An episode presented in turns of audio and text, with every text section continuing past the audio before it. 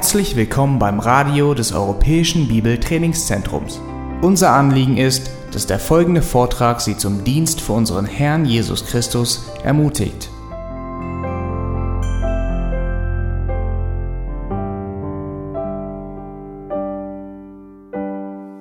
Weil ich würde gerne zwei Dinge mit euch aus dem Hebräerbrief heute betonen. Einmal weiterhin das Ergebnis des Prüfen des Lesens. Das heißt, wenn wir ein Buch als Ganzes nehmen, komplett mehrmals durchlesen, dann worauf sollen wir achten beim Lesen? Wir wollen nicht mit dem Schriftstück umgehen wie auf einer Flohmarkt, wo, oh, das könnte mir gefallen oder oh, diese Aussage finde ich toll, das kann ich weiter an unsere Jugendgruppe geben oder sonst was. Die Frage ist, auf welche Hinweise sollen wir achten beim Lesen? Und die Schreiber, die haben klare Hinweise uns gegeben. Die wussten, dass ihre, das, was sie geschrieben haben, hauptsächlich vorgelesen wird. Und sie haben auch sich öfters wiederholt. Weil sie wussten, die meisten werden nicht ein Exemplar davon haben und dass es vorgelesen wird. Und der Schreiber des Hebräerbriefes, er wiederholt sich ständig. Und wir werden auf diese Wiederholungen achten. Wir fingen an letztes Mal, wir hatten nur zehn Minuten Zeit dafür, weil ich so eine große Einführung zum Prüfen des Lesens gemacht habe. Und ich würde gerne aber heute, wie gesagt, darauf eingehen, welche Hauptbotschaft ist hier zu sehen und dann, hoffentlich, wenn genug Zeit da ist, würde ich gerne Kapitel 6 im Licht des gesamten Botschaft erklären, wie ich mindestens Kapitel 6 verstehe. Und ich denke, dass ich recht habe. gut, gut. Ich werde, ihr, die meisten von euch haben diese Notizen noch. Hier seht ihr ein ausgefülltes Blatt. Ihr habt einmal das Merkblatt mit den Fragen drauf, nämlich welche Worte oder verwandte Worte werden wiederholt welche Themen, welche Ideen, welche Fragen werden wiederholt, welche Fragen werden überhaupt gestellt werden. Ich schreibe alle Fragen auf, die vorkommen in einem Buch. Ich merke sie mir. Ähm, wozu sind sie da? Äh, manche sind rhetorisch. Dass manche, in manchen Büchern, dass die Fragen fehlen, ist von großer Bedeutung. In den drei Pastoralbriefen, wie viele Fragen kommen vor? 1. Timotheus, 2. Timotheus, Titus, wie viele Fragen kommen vor? Eine einzige Frage in 1. Timotheus 3, wo es steht, denn wenn einer seine eigene Familie nicht weiß, gut vorzustehen, wie soll er der Gemeinde vorstehen? Einzige Frage, ist alles Anweisungen, alles Befehle, wie man sich zu verhalten hat äh, als, als Mann Gottes und auch als Christ innerhalb der Gemeinde. Also da sieht man, dass, äh, man lernt auch viel, indem etwas fehlt in einem Brief. Gut, damit die Zeit nicht alle wird heute, ohne dass ich mein Ziel erreicht habe, will ich eher wie eine Predigt jetzt das Buch, äh, diesen Hebräerbrief angehen und betonen, dass was hatten die Menschen nötig? In welcher Situation befanden sich die Menschen, die diesen Brief empfangen haben? Schlag mal den Hebräerbrief Brief bitte auf.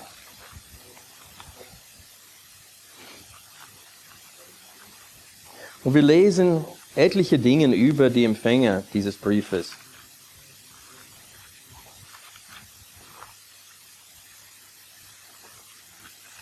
In Hebräer 6 lesen wir, oh, wir lesen ab Vers oder Kapitel 5. Ich komme hier nochmal auf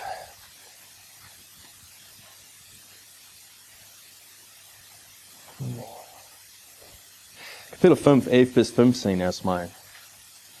Es steht hier, darüber haben wir viel zu sagen und es lässt sich schwer darlegen, weil ihr im Hören träge geworden seid. Also sie sind träge geworden im Hören. Das ist eine Beschreibung von dem Empfänger des Briefes. Wir wissen, dass sie träge geworden sind, was das Hören betrifft. Vers 12, denn während ihr der Zeit nach Lehre sein solltet, habt ihr wieder nötig, dass man euch lehre, was die Anfangsgründe der Aussprüche Gottes sind. Und ihr seid solche geworden, die Milch nötig haben und nicht feste Speise. Denn jeder, der noch Milch genießt, ist richtige Rede unkündig. Denn er ist ein Unmündiger. Und dann spricht er von Menschen, die durch äh, einen geübten Sinne so weit gekommen sind, dass sie fähig sind zu unterscheiden zwischen dem, was gut ist und dem, was böse ist. Das heißt, sie sind stabil geworden. Sie können nicht sehr leicht abgelenkt werden oder verführt werden. Und sie sind noch nicht so stabil geworden in gewissen Bereichen. Wir sehen auch in Kapitel 6, 10 bis 12, dass es aber Frucht in ihrem Leben gibt. Wir sehen Kapitel 6, Vers 10. Denn Gott ist nicht ungerecht, euer Werk zu vergessen und die Liebe, die ihr zu seinem Namen bewiesen habt, indem ihr den Heiligen gedient habt und dem Namen bewiesen habt, indem, Entschuldigung, indem ihr die Heiligen gedient habt und dient. Okay? Aber was ist sein Anliegen? Wir wünschen aber sehr, dass jeder von euch demselben Eifer um die volle Gewissheit der Hoffnung bis ans Ende beweise. Und dann in Kapitel 10, ab Vers 32, gewinnen wir Einsicht in das Leben der Empfänger des Briefes.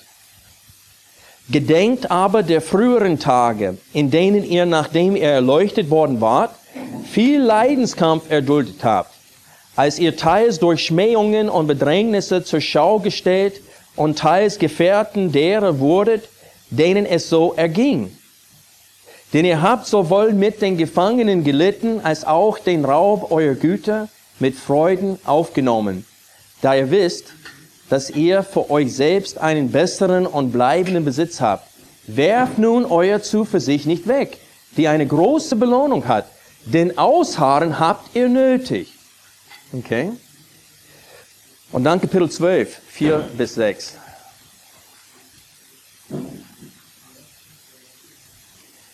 Ihr habt im Kampf gegen die Sünde noch nicht bis aufs Blut widerstanden. Und ihr habt die Ermahnung vergessen, die zu euch als zu Söhnen spricht. Also, wir sehen hier, wenn wir darauf achten, was über die Empfänger gesagt wird, dann gewinnen wir ein gutes Bild von den Empfängern, wer sie sind. Und dann können wir ausschließen, solche Auslegungen, wo sie sagen, ja, da sind zwei Zuhörerschaften, äh, diese und diese, und die fangen an zu theorieren, weil, äh, Theorien aufzubauen, weil sie ihre systematische Theologie irgendwie haben Schwierigkeiten, das zu begründen mit Kapitel 6 und Kapitel 10. Und dann fangen sie an, mehrere Zuhörerschaften festzustellen. Aber wenn du diesen Brief durchliest, du, du stellst fest, der spricht zu denselben Gruppen von Menschen die ganze Zeit und er beschreibt sie auch. Die sind schwer zu hören geworden oder träge, was das Hören betrifft geworden. Die sind müde, die sind verfolgt, sie sind äh, sie mussten ihre Heimat verlassen, haben ihr, ihr, ihr Haus, ihr Land ist ihnen enteignet worden. Und sie haben das mit Freude aufgenommen. Und sie haben einander lieb. Und sie lieben einander. Und sie zeigen ihre Liebe für Gott, indem sie sich umeinander kümmern. Also das sind sehr viele positive Aspekte, aber sie sind schwach geworden, sie sind müde geworden, sie sind träge geworden. Und der Schreiber ermahnt sie ständig, auf den schmalen Pfad zu bleiben, auf diesen Weg, den sie eingeschlagen sind, zu bleiben und nicht diesen, äh, die Flinte ins Korn zu werfen. Also das ist sein Hauptanliegen. Und er tut das aber auf verschiedene Arten und Weisen.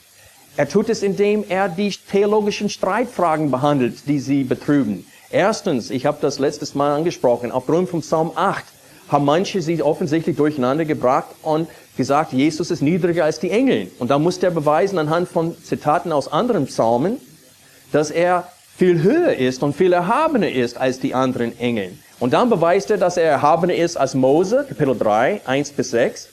Moses war treu als Diener im Haus Gottes, Jesus als Sohn über, also Diener in, Sohn über.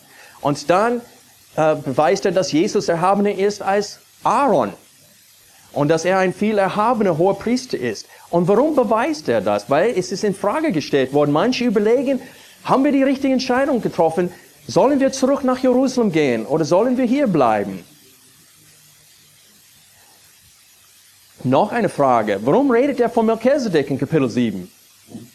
Was ist sein Ziel da? Der hat nur einen Grund, warum er Melchizedek überhaupt anspricht.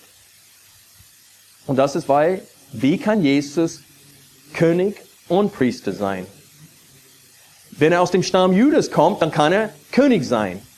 Aber wenn er aus dem, nicht aus dem Stamm Levi kommt, kann er nicht Priester sein. Und er will argumentieren, dass Jesus unser hoher Priester ist. Und wie kann er das argumentieren, dass Jesus unser hoher Priester ist, wenn sie denken, er musste aus dem Stamm Levi gekommen sein, um hoher Priester zu werden? Und so, er will erklären, aufgrund vom Psalm 110, wie es möglich ist, dass Jesus beides sein kann, König und Priester. Also das sind gewisse theologische Streitfragen, die er behandelt hier. Noch einen mit diesen ganzen Schlachtopfern und und er argumentiert, dass der Mensch allein aus, äh, dass der Mensch kann nicht versöhnt, mit Gott versöhnt werden durch das Blut von Tieren. Die Frage, die kommt, ist, dann warum hat Gott das von uns die ganze Zeit gefordert? Warum mussten diese ganzen armen Tiere die ganze Zeit geschlachtet werden, wenn das nichts bringt? Wenn das Blut uns nicht reinigen kann. Und er sagte, es war eine tägliche Erinnerung an die Sünde und dass es ein Vorschatten war zu dem wahrhaftigen Lamm Gottes. Also da sind gewisse theologische Streitfragen, die, wodurch sie ein bisschen durcheinander gebracht wurden.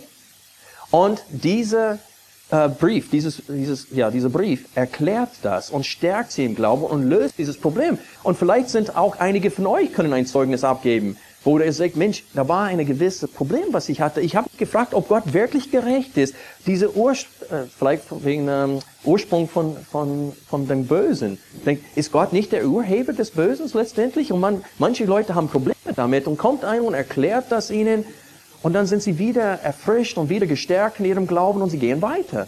Und so ist das, was er auch hier tut. So er stärkt sie, indem er die theologischen Streitfragen, die sie beunruhigt haben, lüftet und erklärt und sie wieder beweist, dass Jesus ist alles, was sie am Anfang über ihn gedacht haben. Und er stärkt sie wieder.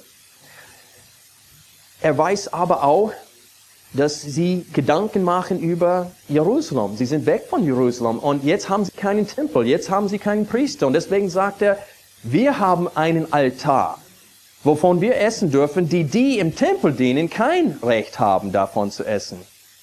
Und deswegen benutzt er das Wort besser, besser, besser, besser, immer wieder zu beweisen, dass das, was wir unter dem neuen Bund haben, ist besser. Wir haben einen besseren hohen Priester mit besseren Verheißungen. Wir haben einen besseren Bund. Und er will argumentieren und beweisen, dass Jesus viel erhabener ist als alles, was sie den, unter dem alten Bund hatten. Okay? Und so, wenn du diesen Brief mehrmals durchliest und achtet, achtest auf diese Wiederholungen, dann seht ihr das, dann macht ihr ein Röntgenbild von diesem Brief. Und dann ihr seht, wohin er will und dann seht ihr, wie er das macht. Ich habe euch gestern gesagt, wenn man einen großen Puzzle zusammenstellt, man fängt mit den Rahmen an. Und ein Röntgenbild tut das für uns in einem Buch. Wie soll ich wissen, wie der Schreiber seine Worte verstanden haben wollte, wenn ich weiß nicht mal, wohin will er? Was will er erzielen in dem Leben der Zuhörer? Und Rick hat heute von äh, diesem Prozess des Studiums. Aber wie soll ich einen Text wählen? Er hat euch aufs Herz gelegt, einen Text zu wählen. Welchen Text sollt ihr wählen? Wo fängt der Gedanke, Gedanke des Schreibers an und wo endet es? Vielleicht nimmst du seine Illustration und nicht seine Lehre. Und dann trennst du seine Illustration von seiner Lehre und dann seine Anwendung auch von seiner Lehre und dann wählst du einen Text und versuchst, das ist als ob man versucht, ein Knienchen aus seinem Hut zu ziehen. Man versucht zu zaubern und das geht nicht.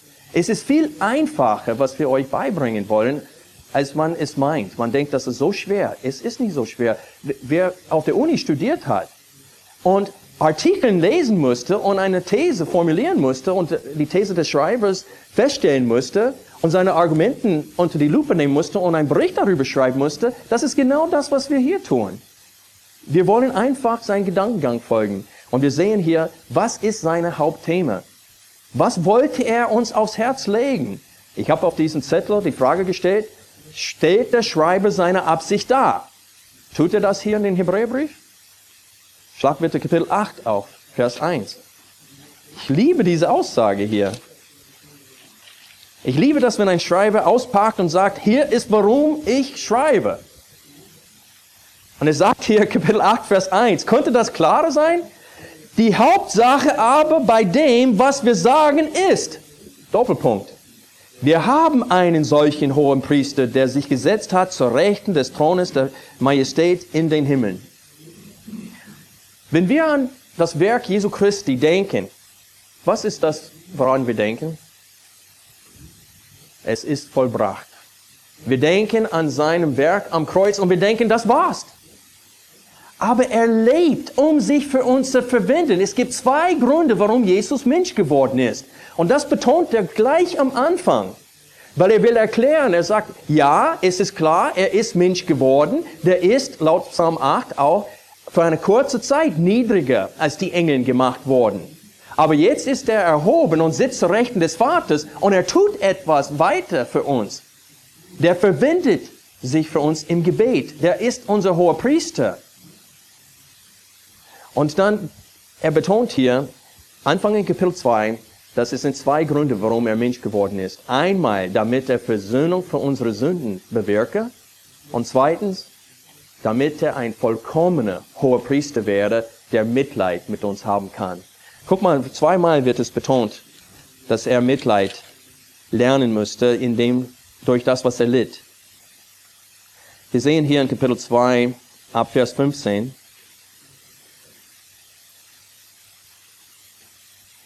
Weil nur die kind, nun die Kinder Blutes und Fleisches teilhaftig sind, hat auch er in gleicher Weise daran Anteil gehabt. Das heißt, er ist Mensch geworden.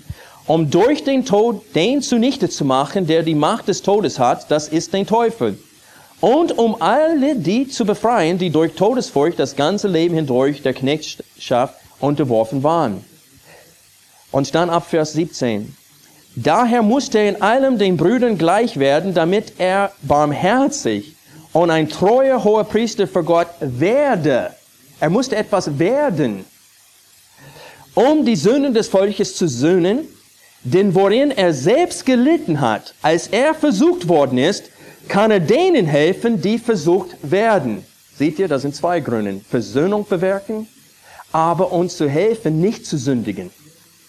Der existiert und, und wirkt für uns, damit wir nicht sündigen. Wir denken am Thron der Gnade als ein Ort zu gehen, wenn wir schon gesündigt haben. Ich gehe zum Thron der Gnade, um mein Schuld loszuwerden. Aber schlag mal bitte Kapitel 4 auf. 14 bis 16. Da wir nun einen großen hohen Priester haben, der durch die Himmel gegangen ist, Jesus, den Sohn Gottes, so lasst uns das Bekenntnis festhalten. Denn wir haben nicht einen hohen Priester, der nicht Mitleid haben könnte mit unseren Schwachheiten, sondern der in allem in gleicher Weise wie wir versucht worden ist, doch ohne Sünde. Lasst uns nun mit Freimütigkeit hinzutreten zum Thron der Gnade, damit wir Barmherzigkeit empfangen und Gnade finden, nachdem wir gesündigt haben. Nein, zur rechtzeitigen Hilfe unser Problem ist, wir denken über Gnade und Barmherzigkeit ganz falsch. Wenn wir an die Geschichte, wo Paulus diesen Dorn im Fleisch hatte und er betete dreimal, dass dieser Dorn im Fleisch ihn entfernt wird und Gott sagte nein, dreimal und Gott hat ihm gesagt, warum? Denn meine Gnade genügt. Denn wenn du schwach bist, dann wirst du stark sein, weil dann vertraust du mir. Und es ist Gnade, die er bräuchte, um dem Herrn treu zu sein. Wir denken an Barmherzigkeit. Paulus schrieb zwei Briefe an Timotheus und in, in diesen beiden Briefen fing er seine Einleitung wie in allen anderen Briefen. Gnade äh, und Friede sei euch. Aber dann fügt er in den beiden Briefen von Timotheus, und er tut das in keinen seinen anderen Briefen, fügt er das Wort Barmherzigkeit dazu. Gnade, Barmherzigkeit und Friede. Warum wünscht er Timotheus oder will er Timotheus an Barmherzigkeit erinnern? Timotheus musste den Kanzel übernehmen von Paulus in Ephesus, wo Paulus mehrere Jahre gedient hat. Und es, er war im Wasser, der über seinen Kopf war. Es gab so viele theologische Streitfragen da und Leute, die Irrlehrer, und der musste das bekämpfen. Und Paulus wollte ihn an die Quelle der Kraft erinnern. Barmherzigkeit und Gnade von dem Herrn zur rechtzeitigen Hilfe.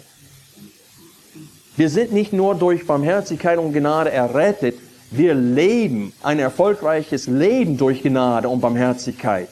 Und das ist, was uns hier in dem Hebräerbrief, wo wir, daran wir erinnert werden.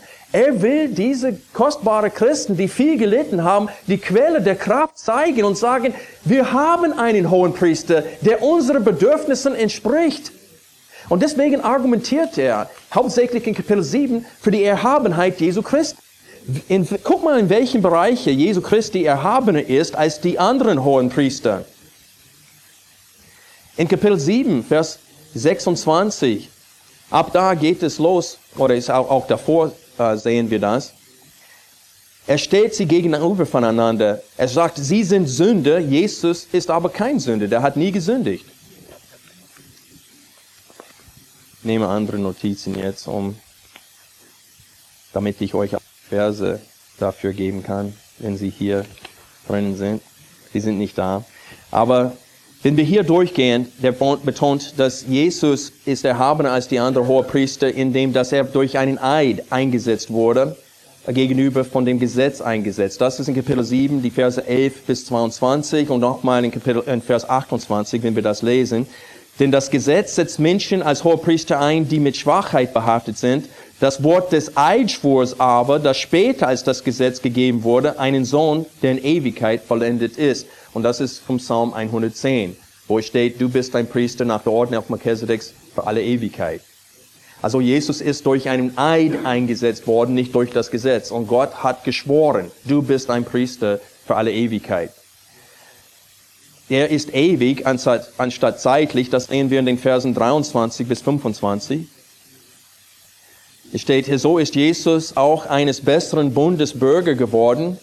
Und jene sind in größerer Anzahl Priester geworden, weil sie durch den Tod verhindert waren zu leiden. Das heißt die Hohepriester in Jerusalem. Diese aber, weil er in Ewigkeit bleibt, hat ein unveränderliches Priestertum. Da kann, daher kann er die auch völlig erretten, die sich durch ihn Gott nahen, weil er immer lebt, um sich für sie zu verwenden. Seht ihr das? Jesus ist erhabener als die Priester in Jerusalem, weil er immer lebt, um sich für sie zu verwenden. Die sterben und können nicht in ihrem Amt bleiben. Der ist sündlos, die sind Sünder, das ist in den Versen 26 bis 27. Jesus ist erhaben als dieser andere Priester, indem er dient im Himmel in den wahren Tempel, die dienen in einem Kopie hier auf Erden. Also diese hohe Priester, die zu der Zeit noch gedient haben, also dieser Brief ist vor 70 nach Christus geschrieben worden, ehe der Tempel zerstört wurde. Und die da zu der Zeit immer noch gedient haben, er sagt, die, die dienen in einer Kopie. Jesus ist aber durch die Himmel gegangen, hinter den Vorhang, in das Allerheiligste, sitzt zu Rechten des Vaters und verwendet sich für uns in dem wahrhaftigen Tempel. Und dann sagt er, er opferte nur einmal für die Sünden, die mussten Blut von anderen Tieren. Er hat sein eigenes Blut genommen und hat sich für ein für alle Mal geopfert für unsere Sünden. Die, wenn du zurück nach Jerusalem gehen willst, sagst er, dann musst du immer wieder opfern. Und dann sein Blut reinigt von Sünden gegenüber von, das, von dem Blut von Tieren. Das Blut von Tieren reinigt nicht mal. Wenn ihr zurückgehen wollt nach Jerusalem, bitteschön. Aber das, ihr werdet nicht gereinigt. Das Blut von Tieren kann euch nicht reinigen. Und so er stellt die Erhabenheit Jesu Christi dar. Und er argumentiert dafür, warum? Damit wir zu ihm gehen. Und deswegen argumentiert er, argumentiert er, beweist, bringt er diese Beweisführung, zitiert das Alte Testament, zitiert die Psalmen hauptsächlich und betont immer wieder die Erhabenheit Jesu Christi über Engeln, über Moses, über Aaron, über den Alten Bund, über die Priester, die zu, äh, zu der Zeit noch gedient haben in Jerusalem, um ein, ein paar Punkte zu machen. Das sind nur ein paar Anwendungspunkte in diesem gesamten Brief. Es ist viel Lehre, aber gezielte Anwendung. Und wir sehen das, wenn wir nochmal zu Kapitel 4 gehen. Ich habe euch gestern gesagt, achte auf lasst uns. Er kündigt fast jeden Anwendungspunkt an mit lasst uns. Da das so ist, da wir so einen hohen Priester haben, der durch den Himmel gegangen ist, Kapitel 4, Vers 14, so lasst uns das Bekenntnis festhalten. Lasst uns ausharren in diesem Glauben. Lasst uns diesen, diese Lehre, das Evangelium nicht preisgeben. Lasst uns festhalten. Denn wir haben nicht einen hohen Priester, der nicht Mitleid haben könnte mit unseren Schwachheiten, sondern der in allem in gleicher Weise wie wir versucht worden ist. Doch ohne Sünde. Und dann kommt die zweite Last uns in Vers 16. Seht ihr das? Lasst uns nun mit Freimütigkeit hinzutreten zum Thron der Gnade, damit wir Barmherzigkeit empfangen und Gnade finden zur rechtzeitigen Hilfe. Okay, jetzt lasst uns Kapitel 10 aufschlagen.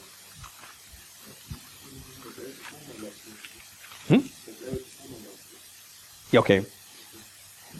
Und dann in Kapitel äh, 10, einer hat mir darauf hingewiesen, dass in Vers 11 ist noch ein Lasst uns. Da sind mehrere hier. Aber ich will, dass ihr seht, dass er sich wiederholt hier in Kapitel 10 ab Vers 19. Hier gibt er uns drei, lasst uns, Aussagen. Und zwei von denen sind identisch zu denen in Kapitel 4, die wir gerade gelesen haben. Lasst uns das Bekenntnis festhalten, lasst uns mit aller Freimütigkeit zum Thron der Gnade gehen. Lasst uns diesen Abschnitt lesen, ab Vers 19. Und er macht genau diesen Punkt. Da wir nun, Brüder, durch das Blut Jesu Freimütigkeit haben zum Eintritt in das Heiligtum, den er uns eröffnet hat, als einen neuen und lebendigen Weg durch den Vorhang, das ist durch sein Fleisch. Und da wir einen großen Priester über das Haus Gottes haben, was sollen wir tun? So lasst uns hinzutreten mit wahrhaftigem Herzen, mit voller Gewissheit des Glaubens, die Herzen besprengt und damit gereinigt vom bösen Gewissen und den Leib gewaschen mit reinem Wasser. Und das zweite lasst uns, lasst uns das Bekenntnis der Hoffnung unwandelbar festhalten. Seht ihr, das sind die zwei Punkte nur in umgekehrter Reihenfolge, die wir in Kapitel 4, 14 und 16 gesehen haben. Also das ist ein Ziel. Das ist, er will sie so weit bringen, dass sie standhaft bleiben, dass sie festhalten und dass sie diese, diese Vorrecht in das Allerheiligste mit aller Freimütigkeit hineinzugehen, dass sie das ausnützen, um die Barmherzigkeit und Gnade zur rechtzeitigen Hilfe zu bekommen, damit sie erfolgreich werden können in ihrem Wandel hier auf Erden. Und dann fügt er noch ein, lasst uns hierzu, und lasst uns aufeinander Acht haben, um uns zur Liebe und zu guten Werken anzureizen, indem wir unser Zusammenkommen nicht versäumen, wie es bei einigen Sitte ist, sondern einander ermutern. Und das umso mehr, je mehr ihr den Tag heran seht. Also, er hat ein ganz klares Anliegen. Er will, dass sie auf dem richtigen Weg bleiben. Und er tut das, indem er die theologische Streitfragen, die sie irritiert haben und ins Schleudern gebracht hat, er, er, erklärt sie. Er tut das, indem er sie auf die Hilfe, die durch ihren hohen Priester da ist, äh, ihre Aufmerksamkeit darauf lenkt und er drängt sie ein, geh zu dieser Kraftquelle. Guck mal, ich als Pastor kommen viele Leute zu mir mit ihren Problemen. Was kann ich für sie tun? Ich bin nur ein Wegweiser. Ich kann, ich kann diszipliniert, ich kann nicht einen Teil meiner Disziplin ihnen geben, dass sie ihr Fleisch überwinden. Das müssen sie tun. Die müssen kämpfen. Die müssen zum Thron der Gnade gehen. Ich kann nur ihnen sagen, hier ist, wo du hingehen musst. Du musst zum Thron der Gnade gehen. Fleht Gott an. Ich kann es gerne für dich tun, indem ich für dich bete, aber du musst selbst dahin gehen, um diese Hilfe zu bekommen. Ich kann es nicht für dich bekommen. Gesundheit. Guter Übergang jetzt. Und er will, dass sie auf dem richtigen Weg bleiben, indem er ihnen Warnungen gibt. Und das sind mindestens fünf sehr nüchterne Warnungen hier. Und schon in Kapitel 2 fängt er an mit diesen Warnungen.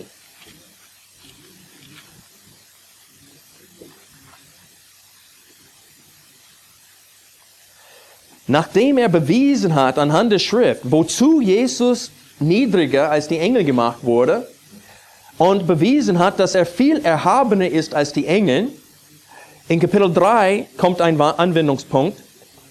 Daher, heilige Brüder, im Licht dieser Wahrheiten, Teilhabe der himmlischen Berufung, betrachtet den Apostel und hohen Priester unseres Bekenntnisses, Jesus, der treu ist dem, der ihn dazu gemacht hat, wie auch Mose in seinem ganzen Haus.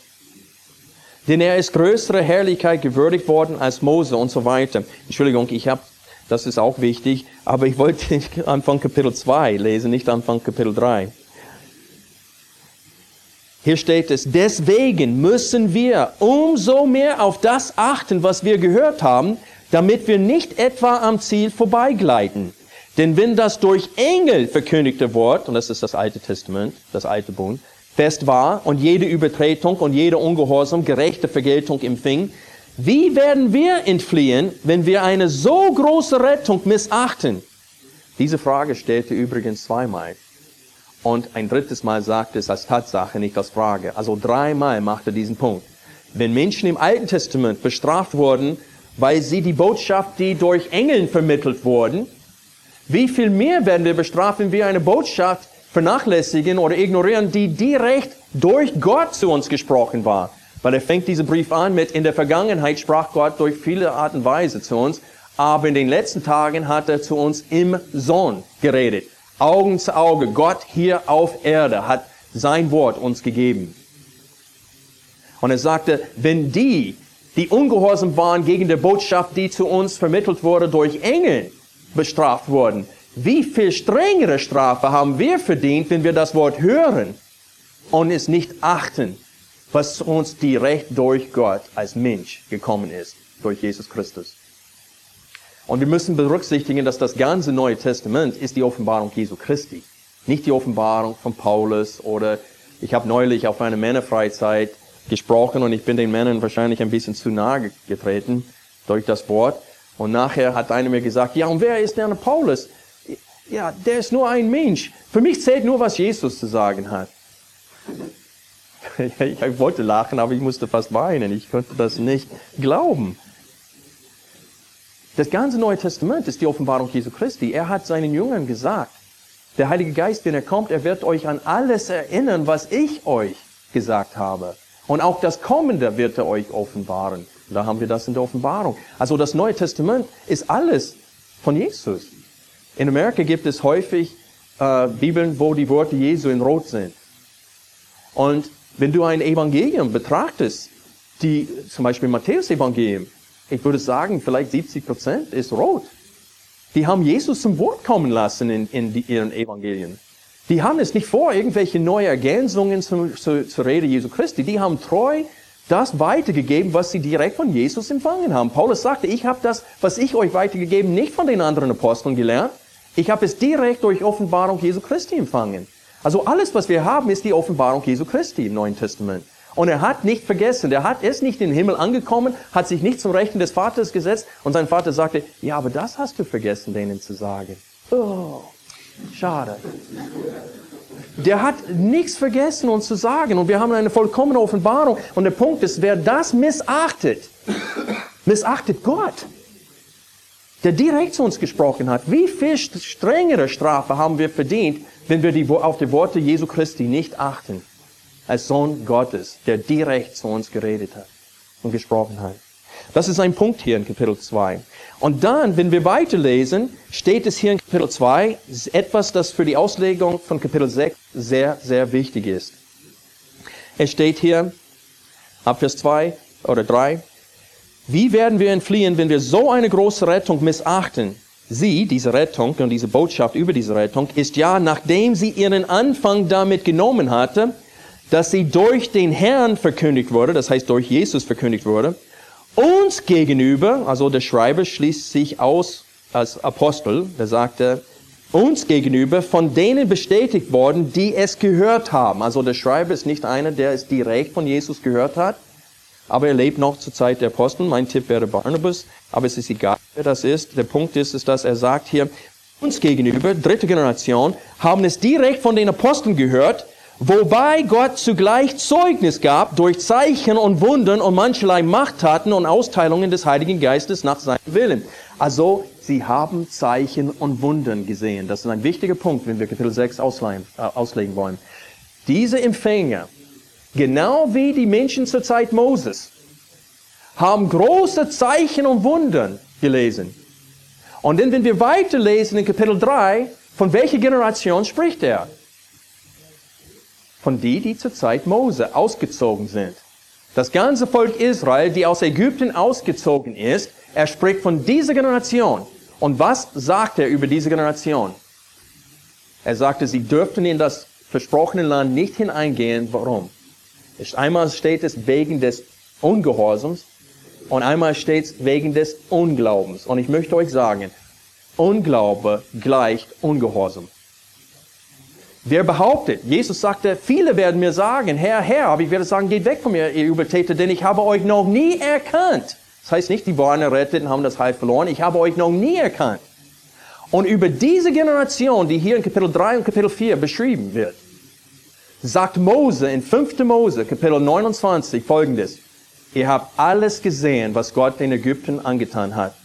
Mit euren eigenen Augen, ihr seid Augenzeugen, diese Wunder und Machttaten, und er sagte, aber bis auf den heutigen Tag hat Gott euch noch nicht Ohren zu hören, Augen zu sehen und ein verständiges Herz gegeben, damit ihr versteht.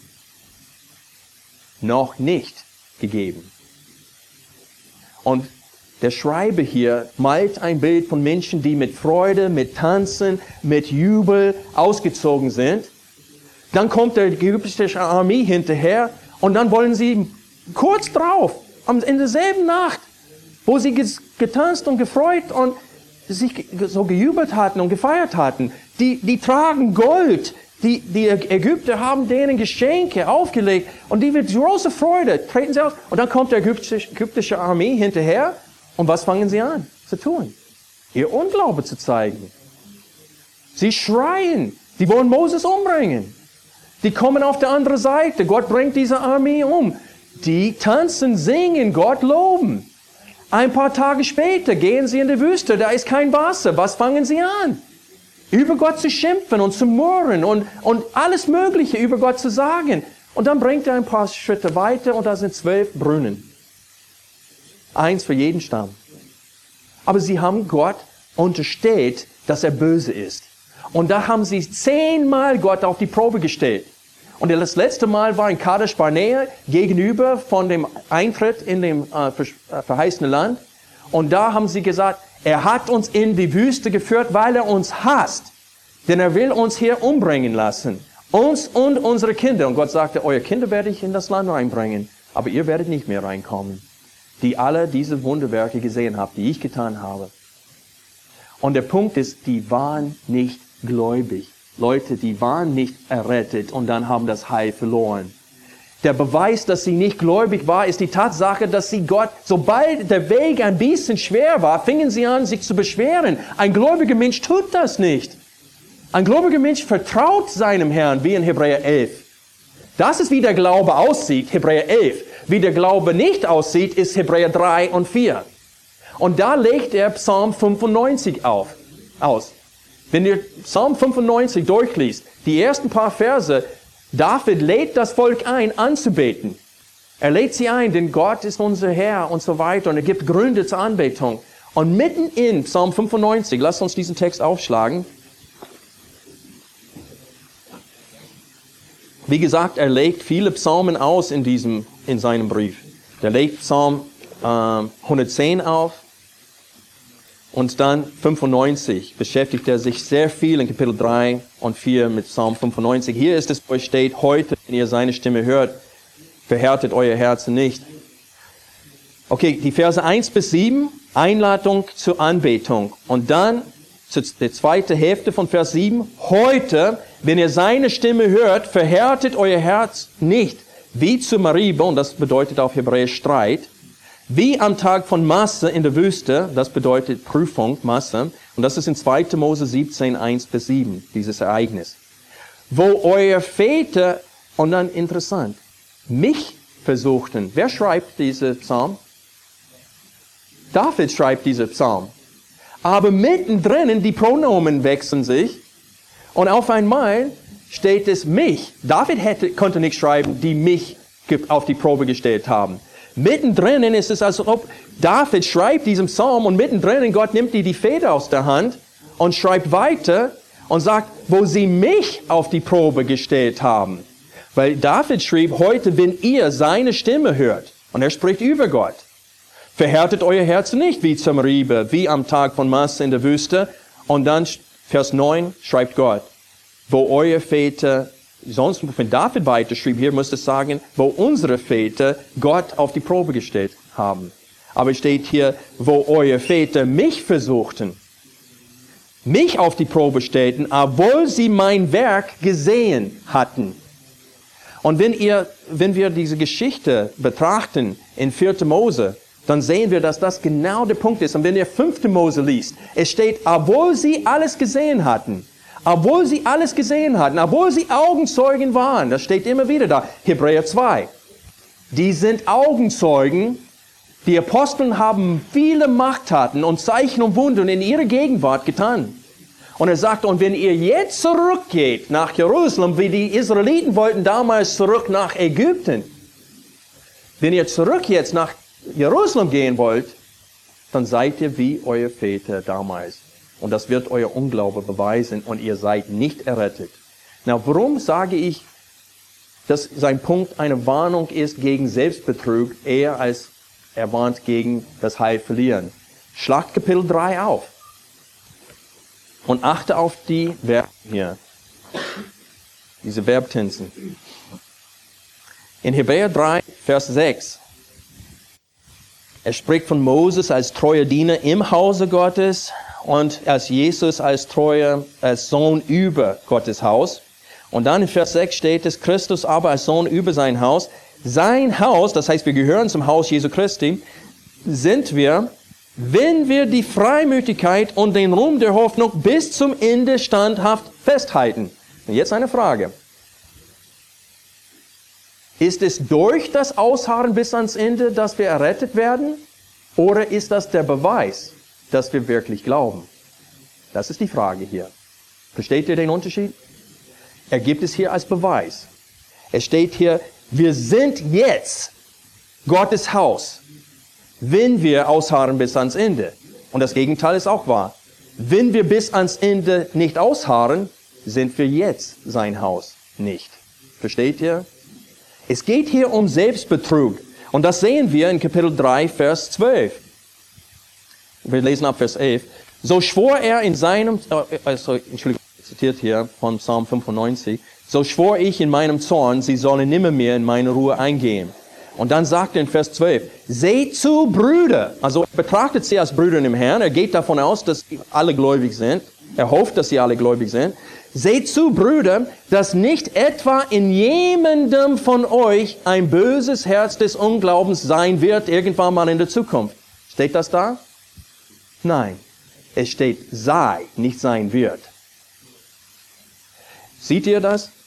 Seht zu, Brüder, dass nicht etwa in jemand von euch ein böses Herz des Unglaubens sei im Abfall von lebendigen Gott. Das heißt, dass sie sich selbst betrügen, wie die Israeliten damals, die Gott gelobt haben. Wenn ihr den Kontrast sieht zwischen dem, was sie mit Maria, äh, Miriam gesungen haben, macht diesen Kontrast. Nehmt euch die Zeit und, nicht jetzt, und betrachtet, was sie über Gott gesagt haben, nachdem er die Ägypter, diese ägyptischen Armee zerstört hatte im ähm, See. Und betrachtet, was sie über Gott immer wieder gesagt haben. Es ist so ein Kontrast, immer wieder. Und was hat Gott über Israel selbst gesagt durch Jesaja? Dieses Volk ehrt mich mit den Lippen, aber ihre Herzen sind von mir weit entfernt. Und wir müssen einfach so weit kommen, dass wir verstehen, dass nicht jeder, der sich bekennt als Christ, ist, ist ein Christ. Es steht in 1. Johannes. Viele, die sagen, die sagen, er behauptet, es sagte, wer behauptet, ein Kind Gottes zu sein, muss in den Fußstapfen Jesu folgen. Er muss seine Nächsten lieben. Er sagte, daran erkennen wir, welche die Kinder Gottes sind und welche die Kinder des Teufels sind. Anhand ihrer Werke. Jesus hat gesagt in der Bergpredigt, ihr werdet sie erkennen an ihrer Früchte, nicht an ihre Aussagen. Jesus hat gesagt, viele werden vor mir stehen und behaupten, mein Kind gewesen zu sein. Und ich werde sagen, geht weg von mir, ihr Übertäter, ich habe euch noch nie erkannt. Und das ist der Punkt hier. Und jetzt, wenn wir kommen zu Kapitel, äh, Kapitel 3, Vers 14, lesen wir genau dasselbe. Wir lesen Vers 13 mit. Sondern ermuntert einander jeden Tag, solange es heute heißt, damit niemand von euch verhärtet werde durch Betrug der Sünde. Denn wir sind Teilhabe des Christus geworden, wenn wir die anfängliche Zuversicht bis zum Ende standhaft festhalten. Wenn wir es nicht bis ans Ende festhalten, dann sind wir nicht Teilhabe Jesu Christi geworden. Es ist so einfach. Schlacht, um diesen Punkt zu verkräftigen. Lasst uns kurz außerhalb von Hebräerbrief gehen. 1, äh, 2. Johannes, Vers 9.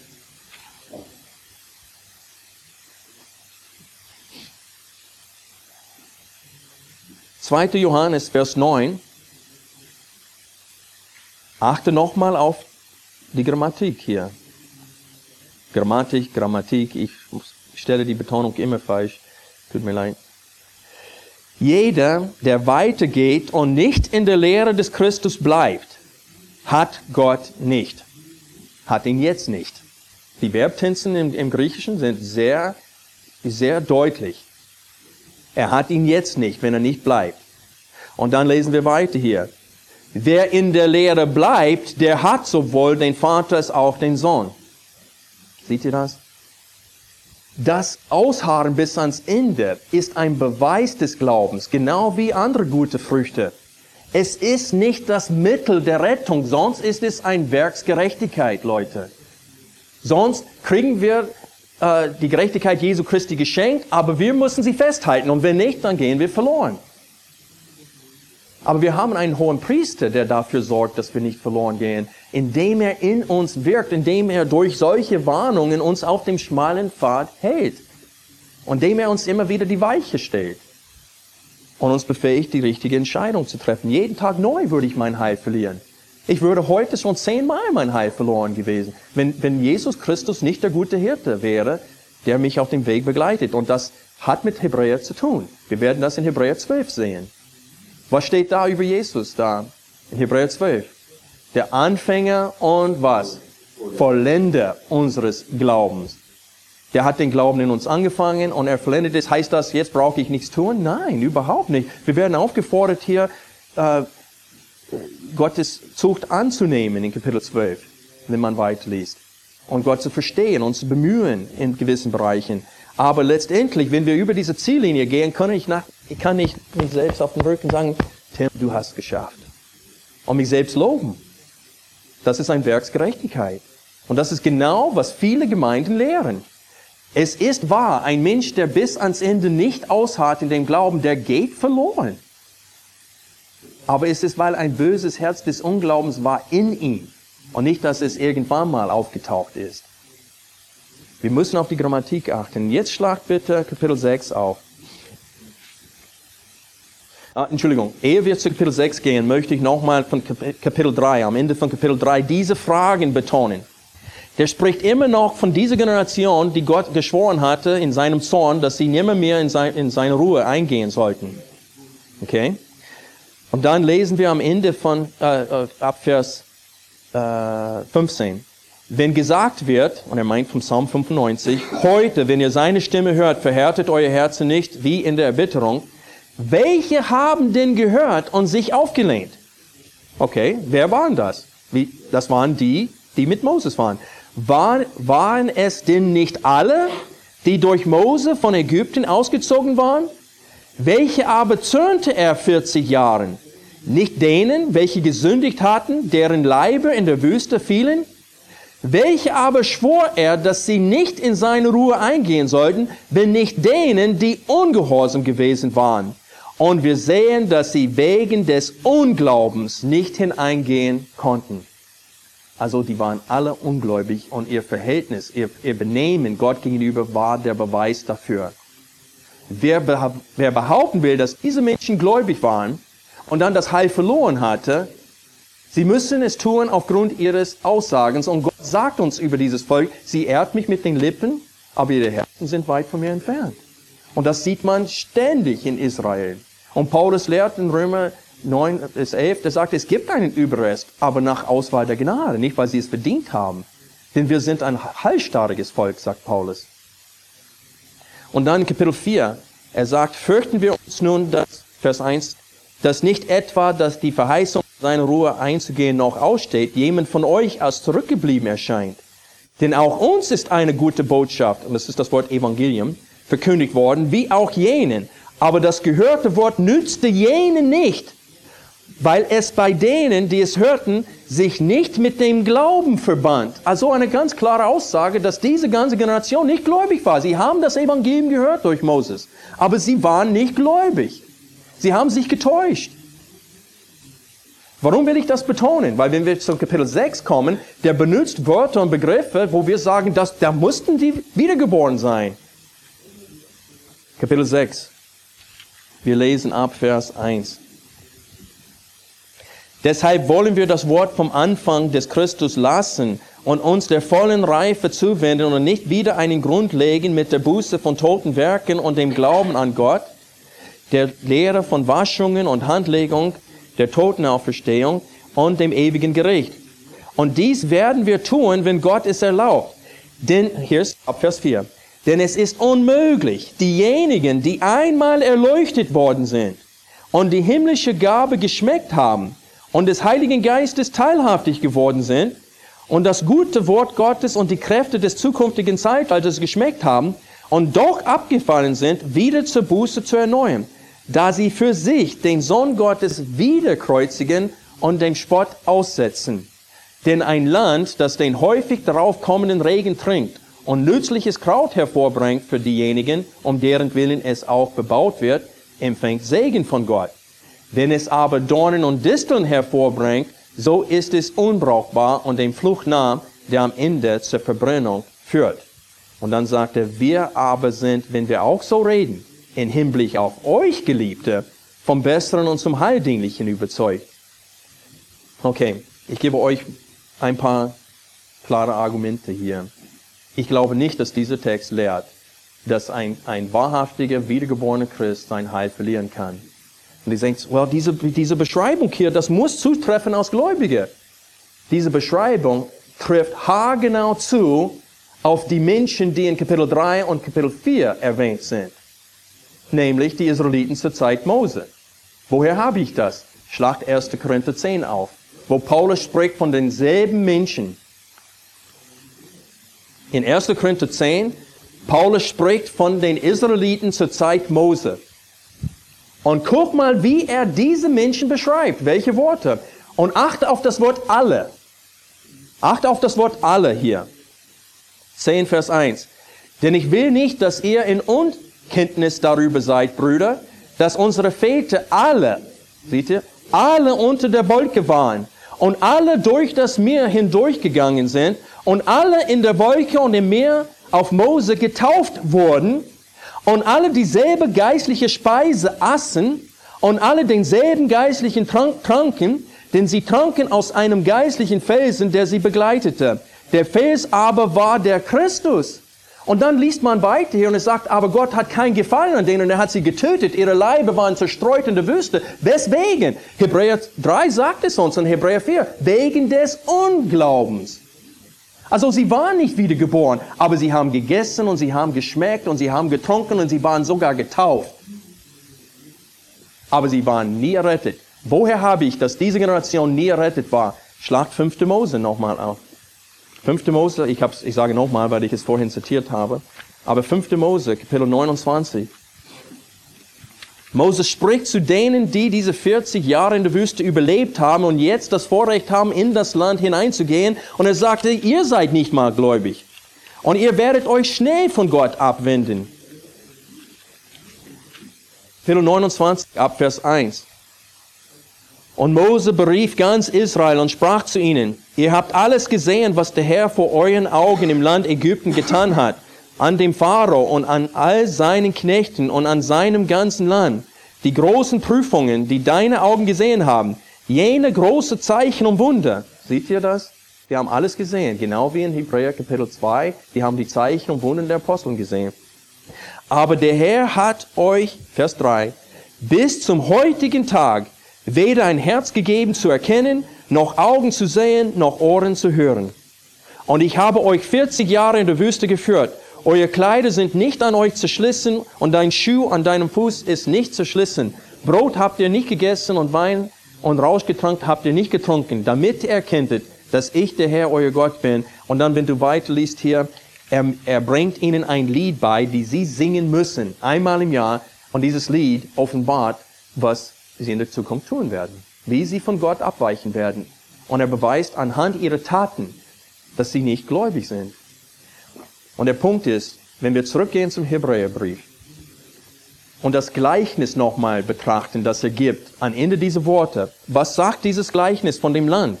Denn ein Land, das, Hebräer 6, Vers 7, denn ein Land, das den häufig darauf kommenden Regen trinkt, und das ist eine wichtige Aussage, häufig darauf kommenden Regen trinkt. Was ist damit gemeint?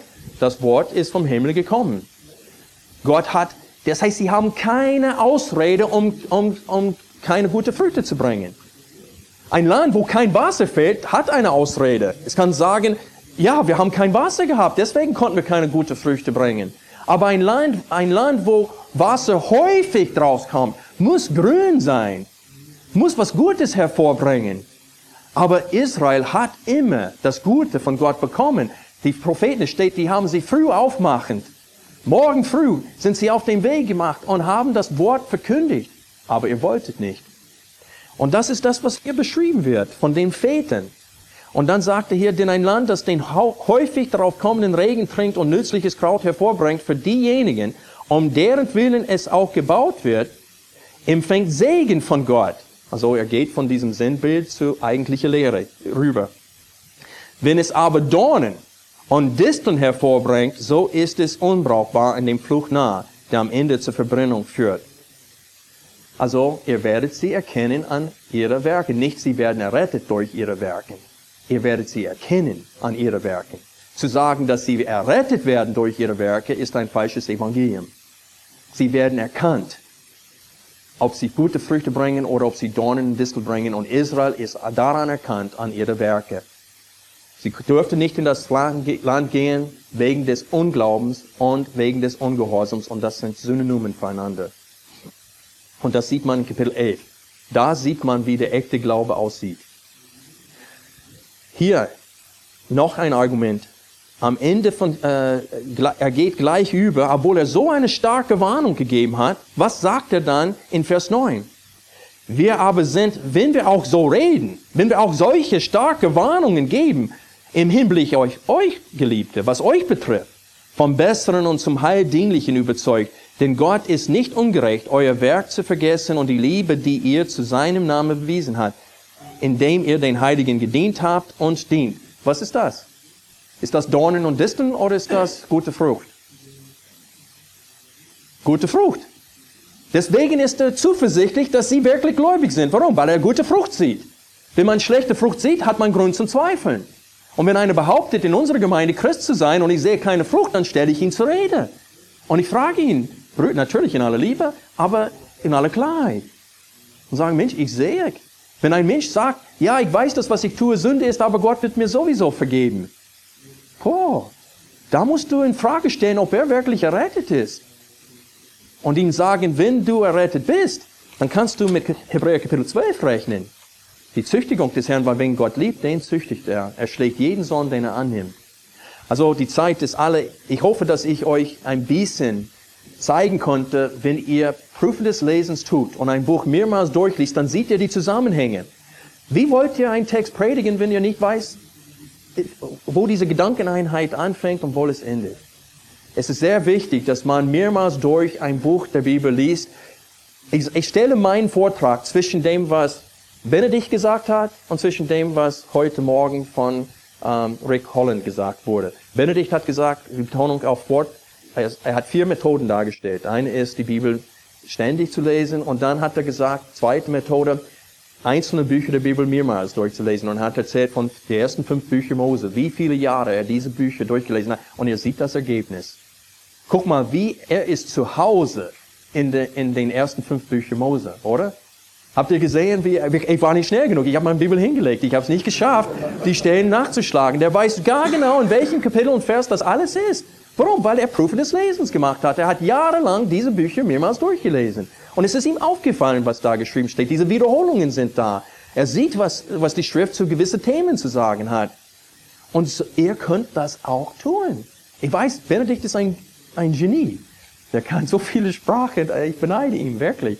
Aber der Punkt ist, ihr könnt das. Glaubt mir, ihr seid fähig dazu. Und ihr werdet die Dinge selber sehen. Und euer Herzen werden getröstet. Und ihr werdet gestärkt im Glauben. Ihr braucht in erster Linie keine Kommentare. Liest, liest die Bibel vor euch selbst. Und dann später könnt ihr Kommentare lesen. Aber die können euch genauso in die Irre führen als helfen und ihr wollt ein Gespräch führen, wenn ihr einen Kommentar aufschlägt. Ein Gespräch führen heißt, wenn ich über Hühner rede, ich bin Hühnerzüchter, aus, früher aus Leidenschaft, die Leidenschaft ist nach zwei harten Wintern ein bisschen nachgelassen. Diesem Wassertröge jeden Tag reinschleppen, wieder raustragen. Ich glaube, ich höre auf damit. Aber es war mal eine Leidenschaft.